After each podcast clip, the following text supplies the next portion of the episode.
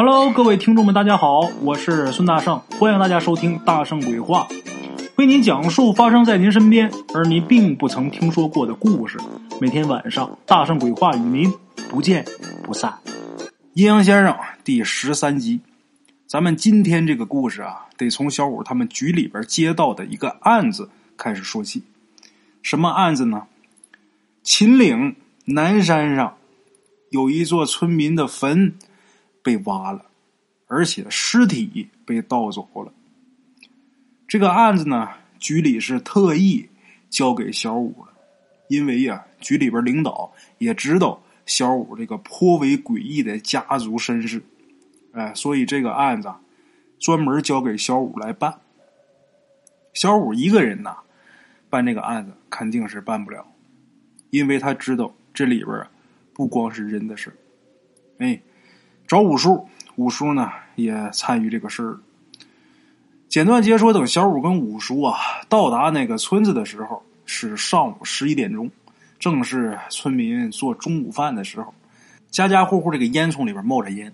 那天没有风，青烟直上，这个画面啊很美。当事人呢就在这个村里边。小五跟五叔啊，跟当事人了解了这个事情的经过。这当事人呐叫五魁。昨天夜里三点多，五魁呢在邻居家里边打完麻将，准备回家。他们村子啊，这个村民在山上居住的比较分散，从邻居家回家呀，得翻过一个小山头。这个五魁他母亲的坟地啊，就在这个路上。从邻居回家的这条路上，这五魁从他母亲坟前过的时候，他就发现他母亲这个坟啊有异样。他母亲刚死两个多月，原来呀比较完整的那个花圈，这会儿看啊散落一地。坟堆上的土啊也有被人给重新挖过的痕迹。当时啊天太黑，五魁呢也害怕，壮着胆子。到这个近前仔细看了看，这下坏了，确实是被人给动过。五魁呢，当时就打算啊，第二天天亮过来仔细看看，然后啊，给好好收拾收拾。没在坟地多待，直接就回家了。回家之后，咱们旁的不说，单说他躺下之后，躺下之后就开始做梦。这梦里边啊，就有一个女的穿着一身重孝，在五魁他娘的坟前哭。声音很凄惨，也很真切。五魁呢，始终是看不见这人是谁，他就是拼命的啊往前移动，也不行，就是缩短不了他跟这个坟还有女人的距离。五魁往前走，那个坟还有那个女人，好像也会往前移动似的，始终跟五魁保持着同样的距离。哎，不远不近这么个距离。第二天早上啊。五魁醒了之后，他惊讶的发现啊，他根本就没在家里边，他在他娘坟前躺着呢。这下把五魁给吓坏了，稳了稳心神，再看看他娘那坟，还是昨天晚上他看的那样，就被人给破坏的那个样。五魁赶紧撒丫子就跑回家去喊家人去，找家人来看这是怎么回事啊？看明白，另外得重新把这个坟给规整一下。可是他们惊讶的发现，这个坟啊，不但被动了，而且一直挖到棺材了。那么这个情况，他们就不得不重新开棺，看看棺材里边遗体有没有被动啊。结果打开棺材一看，棺材空了，他娘没了。五魁说到这儿的时候，当着五叔跟小五的面啊，蹲地上呜呜开始哭。这时候五叔啊就说：“咱去坟地看看去啊。”说到这儿，五魁啊才站起来，抹了几下眼泪在前面给带路。山路挺难走的，特别是秋季，雨水比较多，这路比较滑。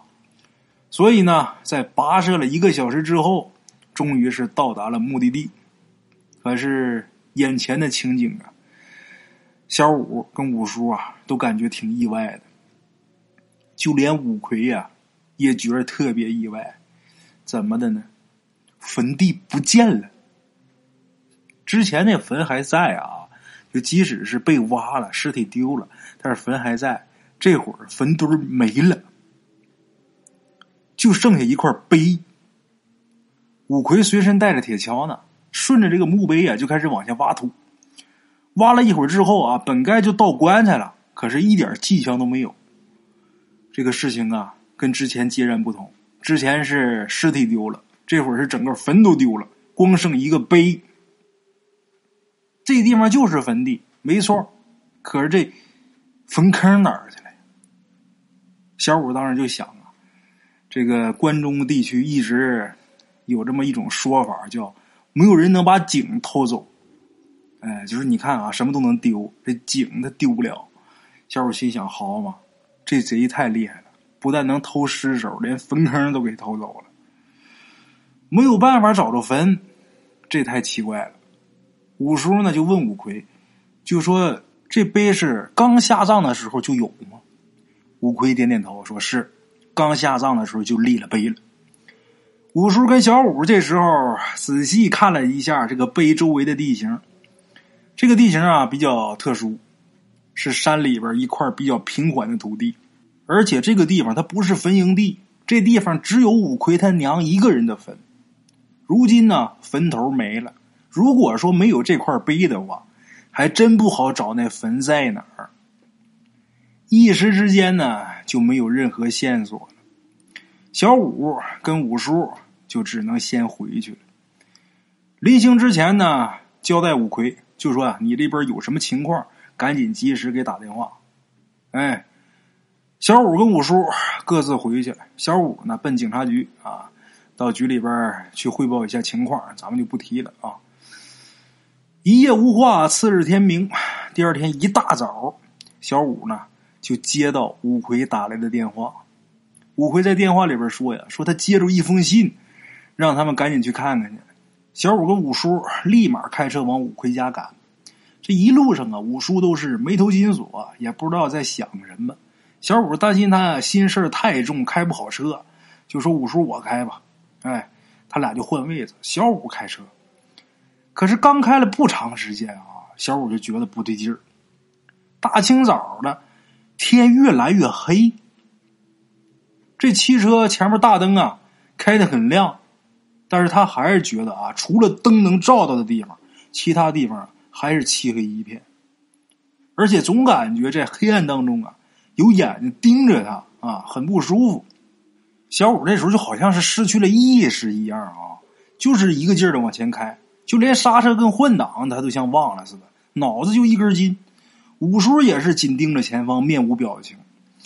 这车呀，就好像是在漫无边际的黑暗当中啊，不断的前行，没有终点似的。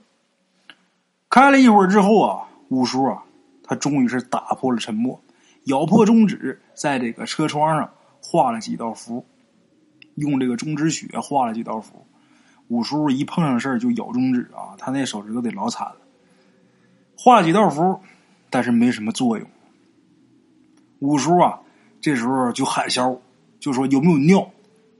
小五是童子之身，为什么呢？倒不是说他不风流。是因为什么呢？他这个特殊身份的原因啊，呃，因为将来要从事这个行业，所以五叔跟呃五爷打小就教他不能跟女的睡觉，一旦要跟女的睡觉，你就要坏。哎，所以小五呢一直是保持着童子之身。这会儿五叔问他有没有尿，小五也明白了不对劲儿啊，赶紧一脚刹车停下来，然后解开裤带。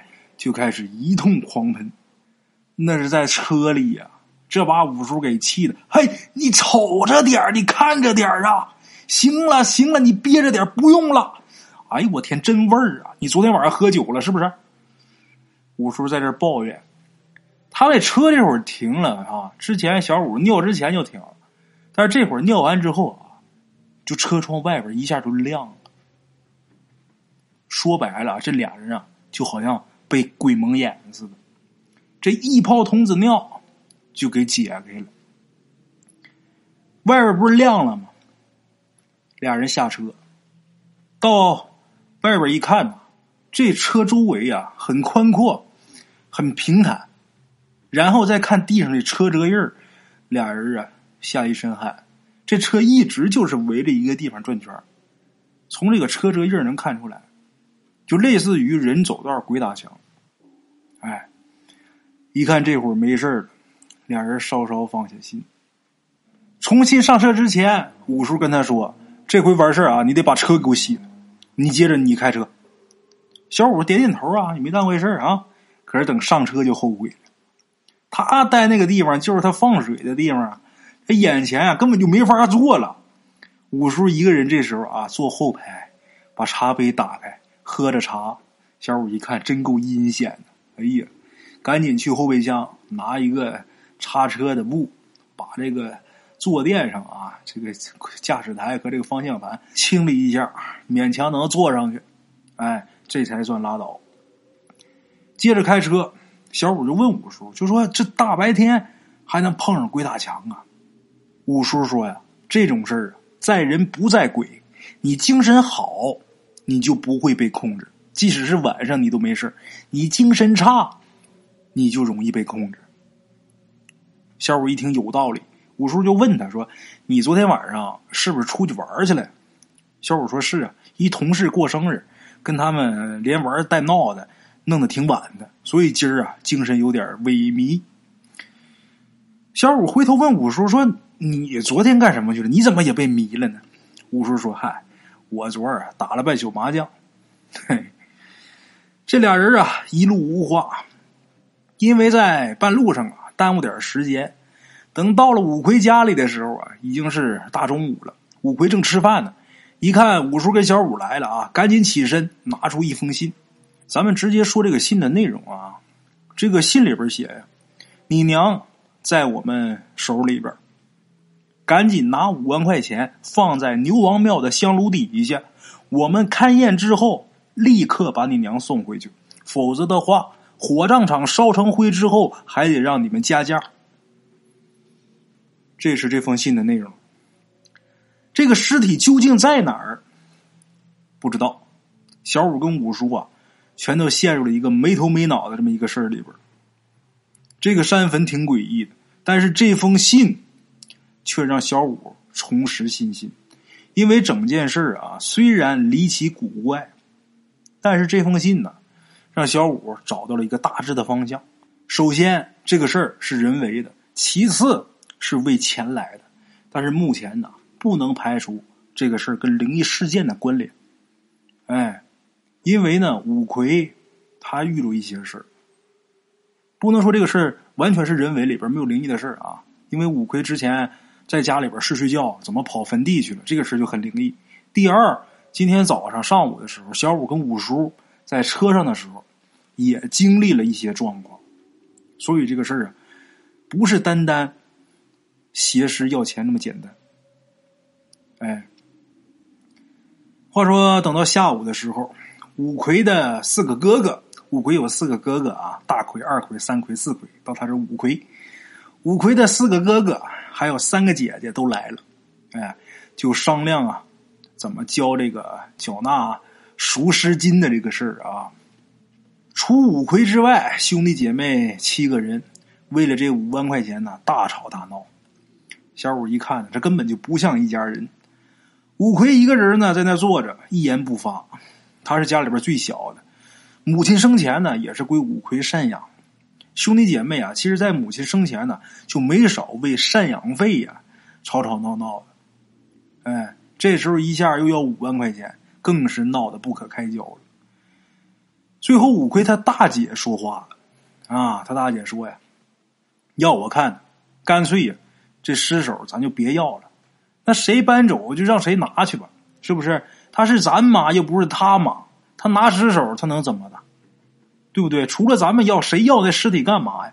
咱就不给他钱，他憋不住了，他自己就给送回来了。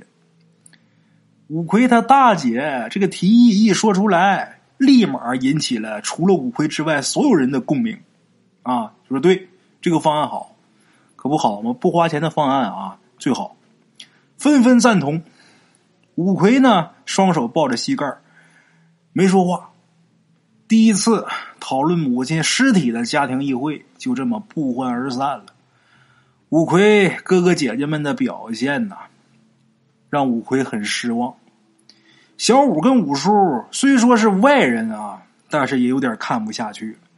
据说呀，五魁他母亲守寡多年，一个人养这么些个孩子，可是临老了呀，最后连尸体都找不着了。这些儿女啊，也没人想出钱给找尸体，落到这般田地。五魁呢，在这些个哥哥姐姐走了之后啊，自己呀偷偷的抹眼泪儿。五魁跟小五跟五叔啊，跟他俩说，就说呀，俺娘活着的时候对他们多好，你说现在死了，连个尸首都没留下。这个小五跟五叔啊，一看这情况啊，俩人也是面面相觑。现在啊，唯一的线索就是这封信，要这个赎金的信。如果这条线索断了，他们家如果不给钱，那就完了。那这个案子，你说一直这么耗着，对谁都没好处。后来也是出于人道主义啊，这个五叔跟小五从车上拿了五万块钱给五魁了，就说呀：“你先去把尸体赎回来再说吧，啊，剩下的事以后再说。”五魁一看这些钱呢，很感动，但是呢不敢接，因为五魁说呀：“我还不起。”哎。要么怎么说？五魁没有话语权呢？一个是他日子过得最穷，另外一个他最小。哎，五魁说：“我还不起。”五叔说：“呀，你不用想这些啊，这钱呢不是给你的，这钱是为了把嫌疑人呢引出来的啊。”在五叔跟小五一再坚持下，这五魁呀才算是接了这个钱。钱有了，天黑的时候啊。把这个钱送到牛王庙指定的地点。当天夜里，小五还有五叔啊，躲在牛王庙的大梁上，在这守着，就看谁来拿钱，抓他现行，这是最简单了。哎，可是等到后半夜的时候，人还没来，小五啊就眼瞅着要睡着了，脚底下还是一点动静没有。小五的眼皮呀，上下就开始打架了，有点撑不住了。再看五叔呢，五叔啊，看着还行，但是这眼皮呀也直耷了。为啥呀？昨天小五跟同事过生日，玩了半宿，五叔啊打麻将打了半宿，没休息好啊，这不是又熬了这一整天，再加上大半宿，这俩人都有点撑不住了。这时候，小五突然间想起来，五叔说啊，一定要振奋精神，你才不会被什么鬼魅所迷惑。想到这儿。小五啊，强打起精神，啊，就盯着那个香炉。没一会儿，这人又撑不住了，人困真是挺不住啊。就在小五快睡着的时候啊，有一个东西突然间掉他肩膀上。什么东西？一个巨大无比的蝎子，一个大蝎子落自己肩膀上，把小五给吓，这一下扑棱一下起来就精神了，拿手一扒拉这蝎子。顺着这个梁上就掉到地上，哎，就在这个时候，这破庙的庙门啊有动静。先是夜风吹的这个门呐晃了几下，紧接着呀，慢慢的就响起了这个门轴的摩擦声，那个声音很微弱，能看得出来推门的这个动作很轻。五叔跟小五一下就开始紧张起来了，哎，就等着。看着接下来呀，进来的是谁？这时候只见这个门槛上啊，进了一只脚，就没穿鞋啊，光着的一只脚。紧接着一条腿，再紧接着进来一个人。等这人啊，整个都进来的时候，小五是大吃一惊。这个人从哪个角度看，都跟五叔长得一模一样，除了衣裳不一样啊。把小五吓坏了，扭头就很本能的扭头看了一眼五叔，结果他发现五叔这个时候已经不在房梁上了，在五叔那个位置啊，居然站了一个老太太。这老太太乍一看啊，挺面熟的，好像在哪儿见过啊。仔细一看，这不是五魁他娘吗？小五跟五叔啊都看过五魁他老娘的遗像，正要喊还没喊呢，小五啊被推醒了。这时候小五才知道啊，刚才我自己做了个梦。五叔一看他醒了啊，就跳下房梁，小五呢也跟着下去了。可是，在放钱的那个地方啊，空空如也，钱没了。小五就问五叔说：“你你看见谁谁来拿钱没有？”五叔说：“我就看见你从外边进来了，然后你待在那个位置上站了一个老太太呀。”小五这时候说：“那老太太是不是五魁他娘？”五叔点点头。这俩人做了一个一模一样的梦，不同的只不过是他们的位置啊做了调换而已。就在他们做梦的这个空档，这个钱被人给拿走了。这也太奇怪了。这时候天啊，也逐渐的啊开始放亮了。小五跟五叔灰头土脸的回五魁家了。怎么的？钱没了呀？啊！这一路上啊，俩人心情都不美丽。不知道这事儿，你说怎么跟五魁说呀？另外一个自己还搭五万块钱呀。五叔很郁闷，小五更郁闷。可是等小五跟五叔回到五魁他们家的时候，就发现五魁还有他哥哥姐姐们都在五魁家等着他们呢。小五跟五叔一看，这是出事儿了呀！果然出事儿了。什么呢？这五魁呀，拿出一个信封，这信封里边装着五万块钱。不但有钱，还附着一封信。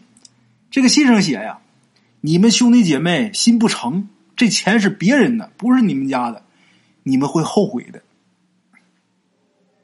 五万块钱回来了，而且还附这么一张信。小五这一看呢，哎，这不错啊！这时候发现五魁的这些哥哥姐姐们啊，对整件事的态度也跟之前大不相同了。这回大伙都表示。愿意承担赎回母亲尸体的费用，小五跟五叔就一脸蒙圈呐，就问他们怎么突然间改变主意了呢？五魁说呀：“您不用问了啊，我知道。”五魁说：“昨天晚上啊，我们兄弟姐妹们同时做了一个梦，在梦里呀，我娘说了，我们想要平安的话，必须想方设法把他的尸体给赎回来安葬。”这时候，小五跟五叔明白了。哎，这个他们同时做的这个梦啊，促成这兄弟姐妹八个人啊达成协议，给掏钱。这兄弟姊妹八个人，五魁除外，上面那仨姐姐四个哥哥，一个人掏七千块钱，七个人嘛，七七四万九，差一千块钱五魁出。因为考虑到五魁呀还没结婚，日子过得也紧吧，啊，所以说你掏一千得了，就这么的。这五万块钱凑齐了，把这五万块钱呢又装到信封里边，然后趁着天黑，五魁跟他四个哥哥一起把钱呢又给送到牛王庙那香炉底下了。把钱送去之后啊，那天是这么安排的：上半夜，五魁他们哥几个在牛王庙那儿守着，小五跟五叔得补觉啊，实在是太困，困的不行了，都已经。等到半夜，五叔跟小五，然后再去牛王庙。等到半夜啊，来的就不是人了，哎，所以说他俩去才有效果。如果真是人的话，咱说真是挖尸体的、要赎金的，来一个人的话，那哥五个也能对付得了。这么想的，可是没成想，万万没想到，没到半夜呢，十一点以前，五魁他们哥几个就跑回来了。跑回来把五叔跟小五就叫醒了，怎么的呢？钱又没了，而且这个香炉底下还压着一封信，这信上就写着几个字，哪几个字呢？尸体择日送回。哎，这等于这买卖成了，人家拿了钱，答应把尸体给送回来了，但是什么时候送，人家可没说，送哪儿，人家也没说，这怎么闹的呀？一时间呢，小五跟五叔是彻底懵了，弄不明白是怎么回事了。但是五魁这哥几个啊，还信誓旦旦觉着这回行了，太平了啊！我们钱交了，我老娘尸体给送回来，我们就没事了，我们以后就平安顺利，什么都好了，还挺开心。五魁这些哥哥姐姐们啊，一看钱送去了，人答应给送回来得了呗，走吧，就都走了。五魁他们家就剩下五魁还有小五跟五叔。没有头绪，接着睡吧。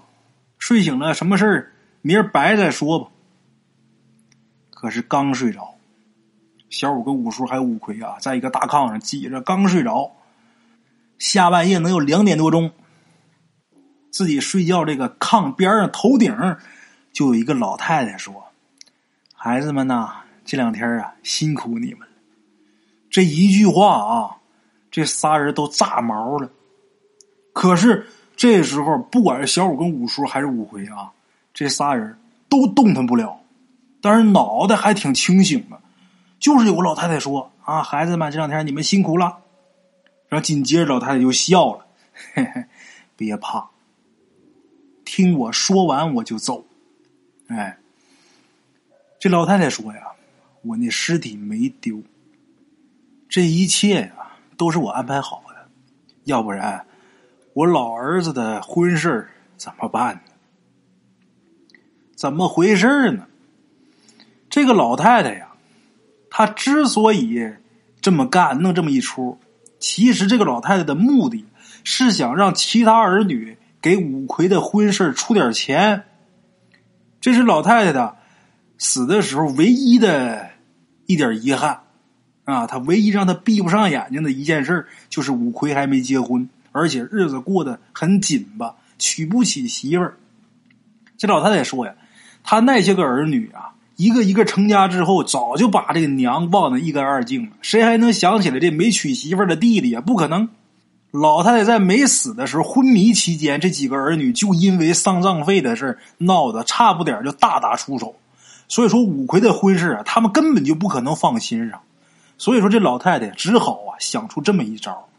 老太太没想到，她自个儿大女儿啊，居然说不要尸体，就连这话都说出来了。老太太。也挺伤心的，所以小小的惩罚了这几个儿女一下，在他们回去的路上啊，设了墙，困了他们两个小时，然后半夜又给他们托梦，所以之后他们这个态度啊才大变。哎，五魁这婚事啊，这回算是有着落了。老太太打那几个儿女身上给五魁弄出来四万九千块钱，就相当于五万块钱啊。五魁就能拿这钱娶媳妇儿。小五跟五叔啊，那天碰上鬼打墙，也是老太太的杰作。老太太也不想让他们插手。哎，第一次呢，小五跟五叔出五万块钱，老太太肯定不要，因为这个钱如果要了，将来五魁还得还。老太太知道自己儿子这老儿子没能耐、没本事，还不起这个钱。但是老太太又知道这个小儿子最孝顺自己，所以啊。想出这么一个招五叔跟小五出钱，人没要，又给退回来了。那么说，这老太太的尸体哪儿去了？这老太太呀也没说。但是走的时候，老太太把这个屋里边一个板凳故意调了调方向，然后又走了。哎，这老太太刚一走，他们就都能动了。五叔啊起来之后，第一件事就是先看了一下这个板凳是朝哪个方向，五叔一看是朝艮卦位啊，乾坎艮震那个艮艮卦位。第二天他们早早就上山了，五叔啊就以那个墓碑为中轴，以那个为中心点啊，然后用罗盘一量，这艮卦位在哪个方向，然后就顺着那个方向找，就找了一个山洞。那山洞就早就已经。不进人了，野兽都不进那么一个洞，眼看要塌了的一个洞，结果在那个洞里边找着这老太太的尸首和棺材。等把这个棺材打开之后啊，看这尸首不在棺材里边？这老太太尸首啊，腐烂程度就不像是埋了两个多月的样就像刚死没几天似的。这不知道为什么尸体没腐烂。哎，先把这棺材弄回去。弄回去之后，还在原来那个墓穴啊，把坑挖好，棺材就给下里。下里之后，五叔看出来毛病，他那碑的朝向有问题，这个碑的朝向和这个坟穴的朝向都有问题。这么整，形成一个煞局，导致这个尸体啊，尸体不腐，一点点以后啊，就容易变僵尸，容易为祸人间。正因为他这个碑和这个墓地朝向出问题了，所以这个老太太才能闹这么一出。如果是普通人呐，他即使是心愿未了，他也整不了这么一出。哎，五叔又给重新调整了一下，呃，这个坟的朝向，还有碑的朝向，都弄好之后，五魁给他娘烧纸，一边烧一边哭，哭什么呢？你说自己娘都死了，还给自己操着心。五魁心里过意不去，他跟他娘说呀：“娘啊，您安心走吧，我自己的事我自己操心。娘啊，您走好吧，这钱呢，我不要。”还真是，事后五魁还真把这些个钱退给他那几个哥哥姐姐了。哎，打那以后呢，五魁呀，不管是干什么啊，非常卖力气。平时呢也不打牌了，也不玩了。现在呢，孩子都三岁了。那么说，小五回去是怎么交的差呢？这个坟压根就没动，尸体压根就没丢，只不过这个碑立的时候位子立错了，所以说错以为尸首丢了，坟被刨了。这场由于。坟朝向、坟地风水引起的这场闹剧啊，就此收场。啊，好了啊，各位老铁们，今天咱们故事啊就到这儿，感谢大伙收听，明天同一时间大声鬼话，不见不散啊。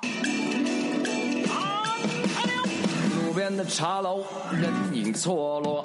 用声音细说神鬼妖狐，用音频启迪人生。欢迎收听《大圣鬼话》。Hello，大家好，我是主播孙宇。吃完了饭，然后就回到张三的课室上喜马拉雅、百度搜索“大圣鬼话”，跟孙宇、孙大圣一起探索另一个世界。那天山女子独守空城，也只是感谢鬼友们，感谢鬼友们，感谢鬼友们一路陪伴。大圣鬼话，见字如面。